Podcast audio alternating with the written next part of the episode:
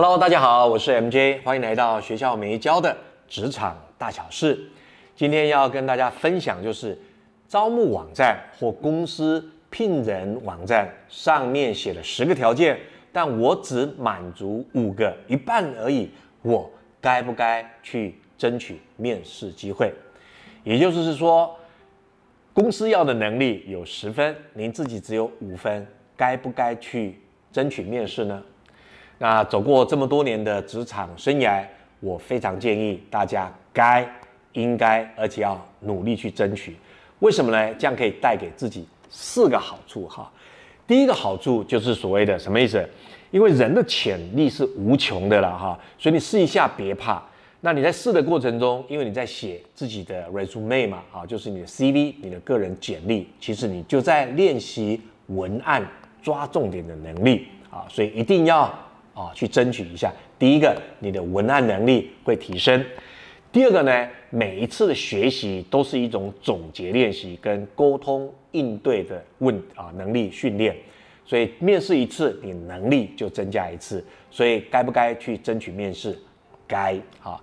第三个呢，万一十分钟之后就被主管 KO，请你离开。所以你也一定要像溺水一样。不管什么东西飘过来，你就抓住它就对了。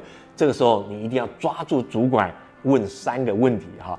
第一个，你要问面试官，呃，谢谢您给我时间，呃，那因为您也曾经年轻过啊，曾经没有经验过。如果现在您给当年的年轻自己会什么建议？我希望在您身上得到人生宝贵的经验。搞不好他就愿意停下来侃侃而谈，他过去十年、二十年、三十年职场从菜鸟到老鸟变手手变主管的经历，你就学到他的人生智慧。那第二个问题呢，可以问他说：啊，在您的啊啊眼中，人才的人格特质是什么？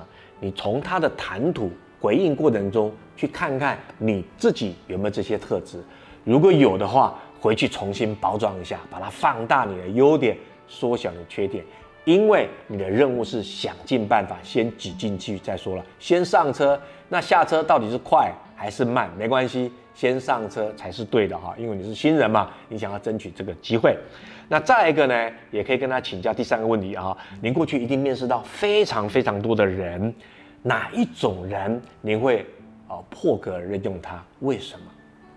因为你讲到破格任用他嘛，他一定跟你讲，在这个 candidate 身上看到什么特质、什么能力，搞不好你把自己稍微重新包装，往这里做，下一步的啊，下一次的面试就会做得更好啊。